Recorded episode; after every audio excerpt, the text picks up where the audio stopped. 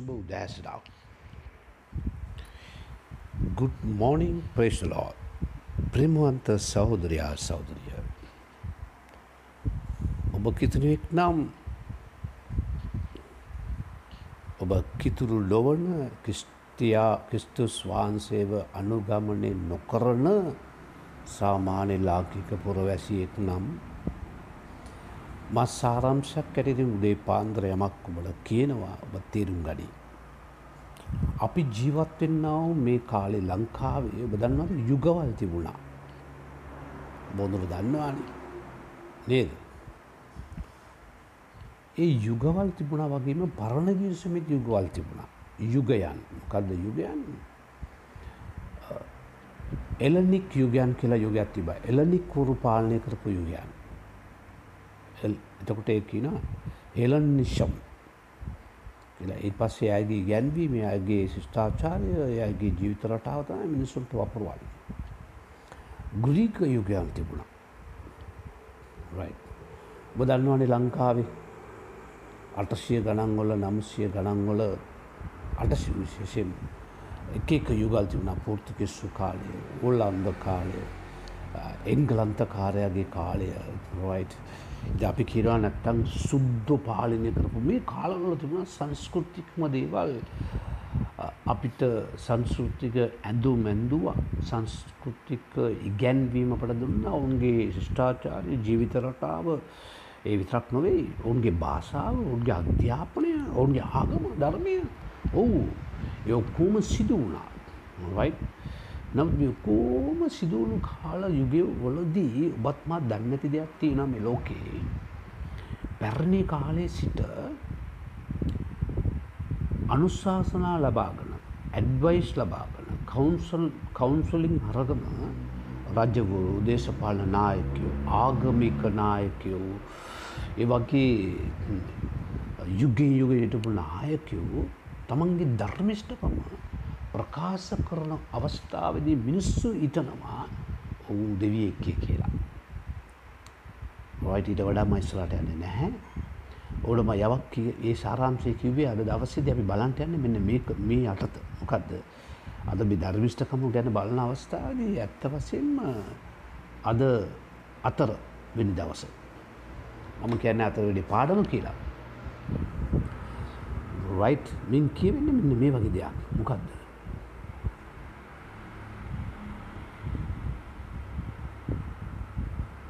දෙවියන් වහන්සේ කෙරේ හැති වගකීම ඉටු කරන්න හා ධර්මිෂ්ටය කියන. දෙවියන් වහන්සේ කෙරේ හැති වගකීම ඉටු කරන්න හා බයිබලේ දෙවියන් වහන්සේ ඇමෝටම යම් කිසි වගකීමක් දී තිබෙනවා. එතකොට ඒ වගකීම ඉට්ටු කරන්න එයා ජනාධිපතිකවෙන්ඩත් පුළුවන් අග්‍රාමත්වයට පුළම විපක්ෂනායක යන්න පුළුවන්. ශස්ත්‍රවාදයක් එන්න පුළුවන් මම කැන ත්‍රස්ටවාදය දෙවන්ස කැම තිෂ්ට කරන මෙමික අදස් වෙන්නේ ධර්මිෂ්ට බැඩ්ඩ කරන මිනිස්සුන්ට තිබෙන පිළිගැනීම. උසස් තලය ගෞරවය නමුත් අපි බයිබලට යන අවස්ථාවේදී දෙවියන් වහන්සේගේ කෙරේ හැත්ති වගකීම ඉටු කරන්නා. ධර්මිෂ්ටික් ඒක ඇවිලා ඒකැනේ කිතුුණු ධර්මිෂ්ටික්. ඔබ කිස්ටයාන කාරෙක්න. ඔබ දේව දරුවෙක්න ඔබත්මා ජීවත්වෙන අලුත් කිසිම යුගේ නිසා අපි අරි වේගවත් අරි වේගවත් මොකද මේ ඇත්ත වශයෙන්ම අර නූල් සදල කනවා වගේ අරි වේගවත් දෙවියමාසක අස්තය මිරකල් සබාගන්න හැබැයි අපි අරි වේගවත් පනිශ්මල් ලබාගණ්ඩ වේගවත් නෑනේ එකැන උන්වහන්සගේ දඩුවම් අනනයා සප්‍රාල එක පාට්ට මැරුණනේ. ඒ වගේ දෙවලට කෝමත් කැමති නෑනේ අපි කැමති පිදස්ටා පොකුණ ගාවට කියලා උන්වහන්සේ කොරාව සුව කරා වකි ඒ තැයිනි දැන්ට උන්වහන්සේ ආසස්ව නැගිට්ටා වකි නායින්නම් නගරට යනකොට එකම මවගේ පුතාව මරණය නැගිට්ටවයි. ඉක්මට ඉක්මට ආස්කම්ටික සිදුවේගෙන යනවා නම් අපි අරි කැමති. නමුත් ප්‍රොසස් එකක් තියෙනවා ජීවිත රටාවේ. ඒකැන ජීවිත ක්‍රියාවලියක් එකට කැමතිරෑ. ඕකේ දැන් මේ මික්තිබුණ මේ එල්ලනික යුගය කියලා යුගයක්. මම ඒ යුගයේ යුගයේ ඒ යුගයේ තිබුණා වූ විශ්වාසයන් ඉගැන්වීම් එක්ක මේ බයිබලේ සමහර දේවල් දෙවියන් වහන්සේ පර්දේශි ලියපු දේවල් පොඩ්ඩක් බලන්න යනවා. දේ. ඕකේ. thank you. බොදලට යාළුවන්ට බෙදා ගන්න. ඔබගේ WhatsApp නම්බර් සැකි තරම් මට දාන්න. මම දාන්න ඔබට. මම කැප වෙලා මේ සේවය දෙවියන් වහන්සේගේ වැඩේ කරන්න හරි ආසාවෙන් ඉන්නේ. ඒ right එලනික යුගයේ ධර්මිෂ්ඨකම ලෙස සැලකුණේ සදාචාරමය වශයෙන් නැති යාපත්කමේ සදාචාරම යාපත්කම කියන්නේ එකක් උඩේ සදාචාරාත්මක යාපත්කම. ඒකට ධර්මයක් ඕනේ නැහැ. මනුෂ්‍යන්ට ඒ වගේ මිනිස්සු ඉන්නවා. එහිදී යුදෙව් ජනතා අතර පරණ ගිවිසුමේ දේව සම්බන්ධතාවය පිළිබඳව අදහසද වූයේය. එතකොට එයා කිව්වේ දෙවියන් වහන්සේ යහපත්. එම නිසා සදාචාර ජීවිත රටාවේ යහපත් දේවල් කරන අවස්ථාවේ ඒ මිනිස්සයා දෙවියන් වහන්සේගේ ධර්මිෂ්ඨ මිනිසෙක්වයි ගනු ලැබුවා. ඒ ඕනම යුගයකදී ඒක තියෙනවා. ඕකේ. මේ නිසා ධර්මිෂ්ඨකම සම්බන්ධ ගතිගුණ වූයේ දයාව පෙනනි දයාව ත්‍යාගශීලී බව. right? මේ දයාව ත්‍යාගශීලී බව ඔක්කොම මිනිස්සු කනපිට උගන්වන ඔබ සුද්ධ කරලායි පරිස්සමෙන් ආ? ත්‍යාගශීලී වෙන්න ඕනේ සුද්ධාත්ම වහන්සේ කියනවා ඒක දෙන්න සාරියත් ගලව ගනි කල්සමත් ගලව ගනි ඔර්ලෝසුවත් ගලව ගනි මාළිත් ගලව ගනි කුඩ්ඩ වගේ සුද්ධවන්තයෝ කියන්නේ මෙයාට පරිස්සමෙන් දෙන්න එපා සුද්ධාත්ම වහන්සේගේ අනුභවයෙන් තොරව මුකුත් අවංකකම එතකොට ඒ අවංක නෑ ගොඩක් අය අත් පිරිසුදුද කියලා බලන්න අවංකද බලන්න එතකොට රජ්‍යවරු පවා තම අවංකයි කියලා පෙන්නවා. ද පොලිටිෂන්ස් පව තම අවංකයි කියලා පෙන්නවා. එතකොට මොකද මිනිස්සු කතා කැන අවංකයට කියනවා ධර්මිෂ්ටයි කියලා. බුදුම දේවල් වෙන්නේ.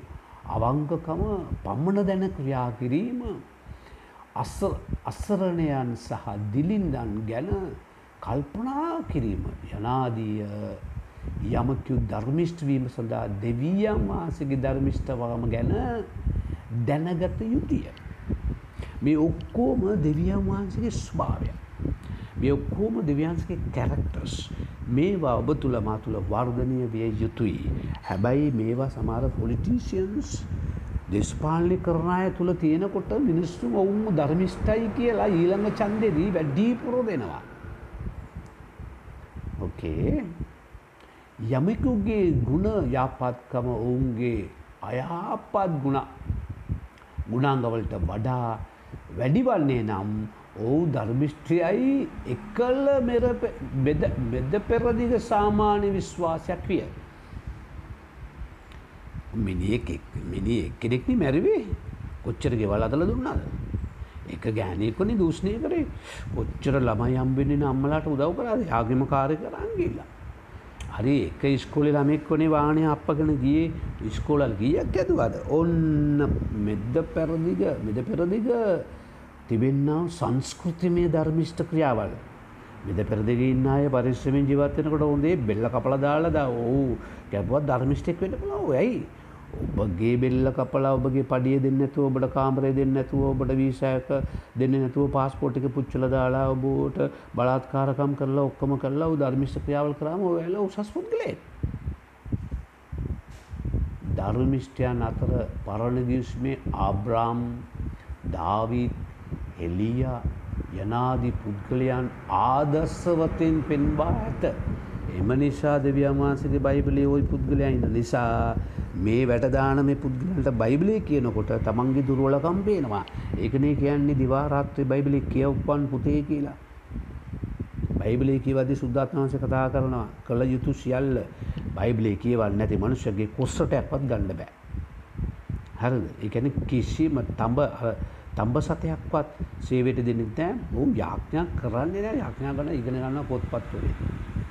අරිද මෙම යුගයේ අදහස් අනුව දෙවියන් වහන්සේ ඉදිරියේ ධර්මිෂ්ඨ ලෙස පෙනී සිටීම සඳහා මිනිසාට හැකිවන්නේ යන අදහස් වූය.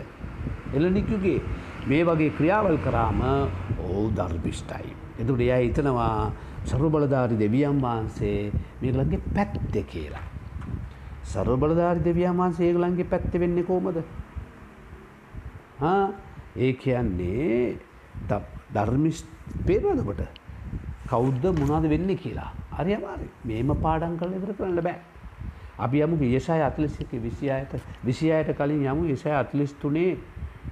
අර විසිය අතලිසිකේ විසියාය. මොකද වෙලා මදි බහන්ඩද යනදි වෙලාව දුවන උදේ පාන්දරේ විසියාය. අතලිසික විසියාය මෙන්න මෙසේ මං කියවන්න අප විශ්සින් දැනගන්නා පිණිස පටන් ගැන්මේ පටන් ගැන්මේ සිට ඔවුන් ධර්මිෂ්ටය අප විසින් කියන පිරිස පුරාණයේදිත් දැල්ලුවේ කවුද? වහන්සේ ආනවා මේ හැලෝ කවුද ධර්මිෂ්ටය ලෝකේ අපි උගන්නපු අපි කීපු දේ උඹලා විශ්වාස කරන්න පුරාණය කවුරු හිටියද? නෑ. මිනිස්සු දේව ධර්මිෂ් දෙවියන් වහන්සේගේ ධර්මිෂ්ඨකමින් බැහැර ගිහිල්ලා දේශපාලනීය ලෝකයේ පෙනුමට දේවල් කරගෙන තමන්ගේ වැරදි පව් මකාගෙන ජීවත් වෙන ජාතින් පෙරදීක. ඒකැඩේ ඒකැඩේ උදාටකෙනවා නම් මේ පිටරට වෙනත් වෙන ජාතියෙන් රජ රටේ වල සංස්කෘතියක් වෙලා තින මේක. උන්වහන්සේන මේ කවුද විශ්වාස කරන්නේ? කවුරුත් නෑ අතුලිස්තුනේ නමේ බලන් යසාය.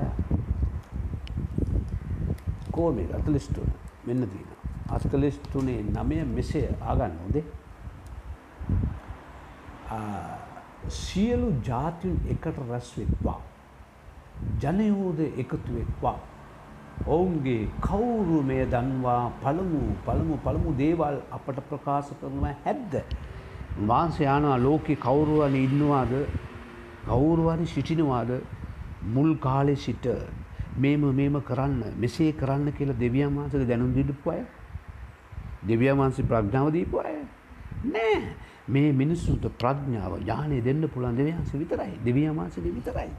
උන්වහන්සේ ආනා කවුද? ඔව් තමන්ගේම සාක්ෂිකාරයන් ගෙනවිත් තමුන් ධර්මය ධර්මිෂ්ඨ බව පෙන්වා දෙන්නේ නම් උන්වහන්සේ කියනවා සාක්ෂිකාරයෝ ඉන්නවනේ අරගෙන එන්නලු දෙවියන් වහන්සේ ගමට. තමන් කරපු කරපු ධර්මිෂ්ඨකම කොහොම පෙන්වන්නලු? මතක තියාගන්න. දෙවියන් වහන්සේ බලාපොරොත්තු වෙන ධර්මිෂ්ඨයාගේ අත් පිරිසිදුයි. සිත් පිරිසිදුයි. ඒ මොකද්ද? යෝබ් 14 මේ ඔබට මතකද මේ යෝබ් 17 යෝබ් 17 9 යෝබ් 17 9 මේව ඉන්න කියවන්න. ඒ ධර්මිෂ්ඨයා තමාගේ මාර්ගයේ මාර්ග ඒම පවතින්නේය. තමන්ගේ මාර්ගයේම පවතින්නේය. ධර්මිෂ්ඨයාගේ ජීවනපතා ජීවිත රටාව එක වගේ. ඒ මොනද පිරිසිදු අත් ඇත්තා වඩ වඩා සක්මත් වල්ලිය. පිරිසිදු හත් ඇත්තා වඩ වඩා චන්දි ලබන්නේය. මනාප ලබාගන්නේය. මේක පොලිටිෂන් වර්ඩ් එකක්. මේක ලීඩසිප් වර්ඩ් එකක්. මොකක්ද මාර්ගය අරියට තියෙන්ට ඕනේ අත් පිරිසිදු වෙන්න ඕනේ අත්තයි සිතයි පිරිසිදු වෙන්න ඕනේ නායක සේවය කරද්දී. හැයි සිතෙන් දිලින්දෝ ආශිර්වාද ලද්දෝය. එතකොට දෙවියන්ස අදාන්නේ සිතින්නේ යොවන් 14 6 මොකද යේසුස් වහන්සේ අලුත් ගිස්මේ කිව්වේ මාර්ගයද සත්‍යයද ජීවනයද මම ඒ කියන්නේ සත්‍ය ඒ කාලේ ඉන්න සත්‍යවන්ත පුද්ගලයෝ සිටියේ නැත. යොවන් 8:32 යේසුස් වහන්සේ කිව්වා සත්‍ය දැනගත්තු කරුණු සත්‍ය නුඹලව නිදහස් කරන මෑත. එතකොට මිනිසුන්ට මල්ලා පැනලා තද වෙලා ඇව්වා. නිදහස් වෙන්න අපි වාල්ලු නෙමෙයි. නිදහස් වෙන්නේ සත්‍යයට විරුද්ධව කරන ඇමෝම පාපයට වහල්ය. එතකොට ජෙසාය පනස් එකේ පනස් එකේ අත මොනවද කියන්නේ. ජෙසාය පනස් එකේ හත පොඩ්ඩක්කන්න ම ඔගලන් ගෙදර යවන්න. පනස් එකේ අත. මෙන්න මෙසේ ආගන්න. මාගේ විවස්ථාව තමන්ගේ සිත්වල ඇත්තා වූ සෙනගෙදී මට කන්දී පල්ලා මනුෂ්‍යන්ගේ නින්දාවලට බයම වෙල්ලා ඔබාරියට ගමන් කරන අවස්ථාවද මනුෂ්‍යන්ගේ නින්දාවලට බයවෙන්ට ධර්මිෂ්ටය බය වෙන්න පෞකාරයන්ට බයිලු වෙල්ලා ඉන්දා කිරීමට බයනු වෙල්ලා මක් නිසාද? කාවා ඔවුන් වස්ත්‍රයන් මෙන් කාදමන්නේ. ඔගේ කාලේ ඇවිල්ලා වේයෝ කාවෝ කාලදානා වකේ දර්මිෂ්ටගේ ජීවිත කතාව පොත්තුල ලියුණු ලබනවා. සිත්තුල ලියුණු ලබනවා. එම නිසා දැම් බැලුව වකේ. ගමන ගමනය අපේ අත සිත සියල්ල දෙවිනි උදිරියේ ධර්මිෂ්ට වෙන්න ඕනේ. එතකොට ඔබ අබදාම දෙම යාඥා කළස් දෙවි ප්‍යාරදී වගේ ජීවිතය ඔබට බාර කරනවා. ධර්මිෂ්ඨව ඔබ ගාන්සගේ වචන එක්ම ජීවත් වෙන්න. වහන්සගේ අන්ඩට සබන්දිල ජීවත්තට කරුණාව දුන මැනව ඒසුස් වහන්සගේ නාමේ.